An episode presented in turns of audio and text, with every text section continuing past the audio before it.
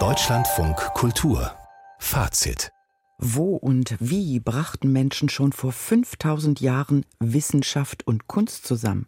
Diese Frage versucht das Liebighaus in Frankfurt mit einer großen Ausstellung zu beantworten. Sie heißt Maschinenraum der Götter, wie unsere Zukunft erfunden wurde. Und der Chef der Abteilung Antike und Asien, Vinzenz Brinkmann, hat sie kuratiert. Schönen guten Abend. Ja, hallo, guten Abend. Was ist denn für Sie der Maschinenraum der Götter? Der Maschinenraum der Götter ist die Welt, in der wir leben, in die wir letztendlich auch die Existenz der Götter projizieren. Das Aufregende ist, dass die großen Erfindungen, die technologischen Ideen zunächst einmal auch in den Mythen, also in der Fiktion, im Science Fiction entwickelt werden. Das heißt, diesen großen Raum unseres Universums füllen wir nicht nur mit Göttern, sondern das sind auch Götter, die dann wiederum technische Produkte schaffen die so komplex sind wie die Himmelsmechanik selbst. Welchen Wissenschaftsbegriff haben Sie da? Einen ganz präzisen naturwissenschaftlichen Blick auf die Dinge. Sie bauen Roboter, sie bauen Androide, sie bauen Drohnen, sie bauen Fluggeräte. Also der Ehrgeiz und Umfang ist unvergleichlich. Man steht ja heute vor den Pyramiden von Gizeh, also der Cheops-Pyramide, und fragt sich, wie haben die das gemacht? Tatsächlich haben die Ägypter von vornherein verstanden, dass sie diese großen Projekte, Kultur- und Kunstprojekte nur umsetzen können, wenn sie massiv Naturwissenschaften betreiben. Als man gesehen hat, uh, wir müssen fast kilometerlange Reliefs mit blauer Farbe als Hintergrund zum Beispiel fassen, wird sofort klar, dass so viel blaues Pigment über den üblichen Markt nicht zu erhalten ist.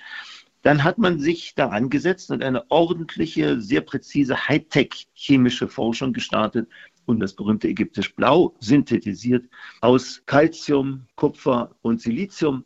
Eine umwerfende, präzise chemische Lösung. Wie werden die Geschichten um und hinter den 97 Skulpturen der Ausstellung den Besuchern erklärt, so wie Sie es jetzt eben gemacht haben, mit Videoinstallationen, mit Texten? Was setzen Sie drumherum? Ja, wir haben also fantastische Leihgaben, Originale aus den großen Museen der Welt, zusammengetragen, um zu zeigen, wie letztendlich Skulpturen und Kunst generell, wir sind zwar eine Skulpturensammlung, aber wenn man ein solches Thema anfasst, muss man sich die Welt der Kunstprodukte als Ganzes angucken. Da haben wir eigentlich zwei ganz grundsätzliche Schichten, die man unterscheiden muss, nämlich einmal den Mythos, also wo erzählt die Kunst von einem Mythos, der wiederum von Technologie berichtet, zum Beispiel das Fluggerät, das Daedalus für sich selbst und sein Sohn Icaros baut. Und diese Fiktion erscheint vor uns als Kunstwerk. Und dann entsteht natürlich sofort die Frage, ja, was haben denn die Griechen von all dieser Vision, die sie entwickeln, tatsächlich in ihrem technologischen Alltag angepackt? Und dafür sind dann die nächsten Räume der Ausstellung gut, dass man eben zeigt, ja, sie haben offensichtlich einiges gelöst. Sie haben sich zum Beispiel mit kinematografischen Effekten auseinandergesetzt und das können wir an Originalen nachvollziehen. Und solche Entwürfe werden natürlich auch durch mediale Mittel begleitet. Das heißt, ein solcher Raum, der davon berichtet, dass man in spätgriechischer Zeit ein Automatentheater gebaut hat, dass man Autos gebaut hat, dass man sogar ganze Speisesäle zu Drehrestaurants gemacht hat. Das wissen wir aus den antiken Schriftquellen, aber sukzessive finden wir auch die Originale dazu. Ein großer Spaß und sehr lehrreich.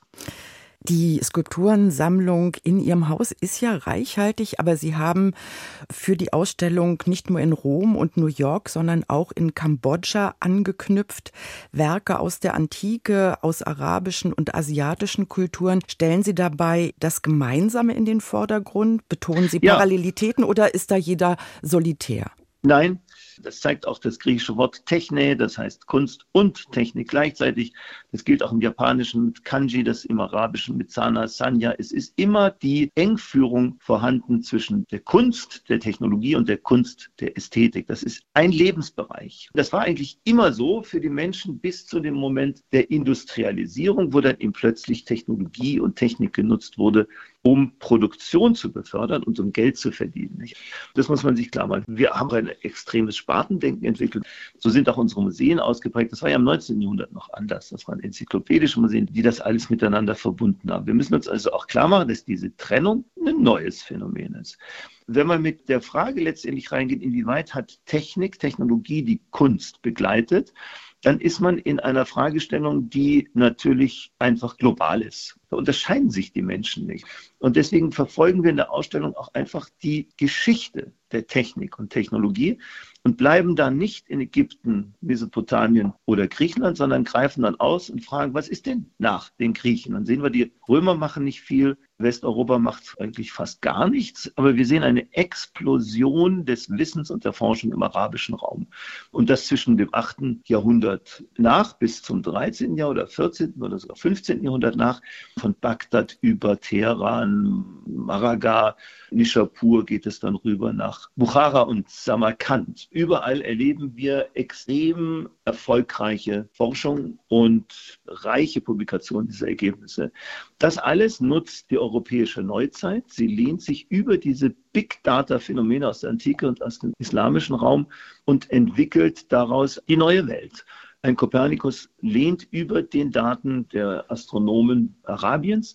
Ein Galileo ist letztendlich von dieser ganzen Entwicklung abhängig. Er hat dann aber das große Glück, durch ein Fernrohr sehen zu können. Das Fernrohr ist eine neue Erfindung und jetzt kann man sehen, was in der Welt passiert. Denn die ganz große Frage ist ja die Frage nach der Himmelsmechanik. Und die Himmelsmechanik ist die Lehrmutter des Menschen.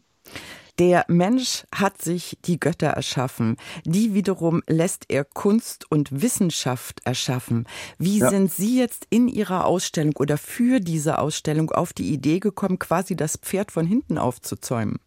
Naja, wir gehen in der Ausstellung durch alle Epochen. Wir gehen durch viele Kulturen, so dass man in der eigenen Gegenwart endet. Und das mit einer fantastischen neuen Schöpfung von Jeff Koons, die eben genau diese Ideen der Illusion, der Technologie in der Skulptur umsetzt, indem er dort einen Apollon nicht nur farbig fasst, sondern auch mit einer erschreckend realistischen Schlange versieht, die den ganzen Tag sich bewegt und züngelt. Diese Achse kann man natürlich auch rückwärts gehen. So ist die Ausstellung auch gedacht, dass man sich selbst verortet und verstehen kann, wie diese Dinge sich entwickelt haben, wie diese aktuelle Prägung von uns selbst entstanden ist. Vinzenz Brinkmann vom Frankfurter Liebighaus. Dort ist bis zum 10. September die Ausstellung Maschinenraum der Götter, wie unsere Zukunft erfunden wurde, zu sehen. Und ich sage herzlichen Dank für die Auskünfte. Schönen Abend. Ja, danke schön. Tschüss.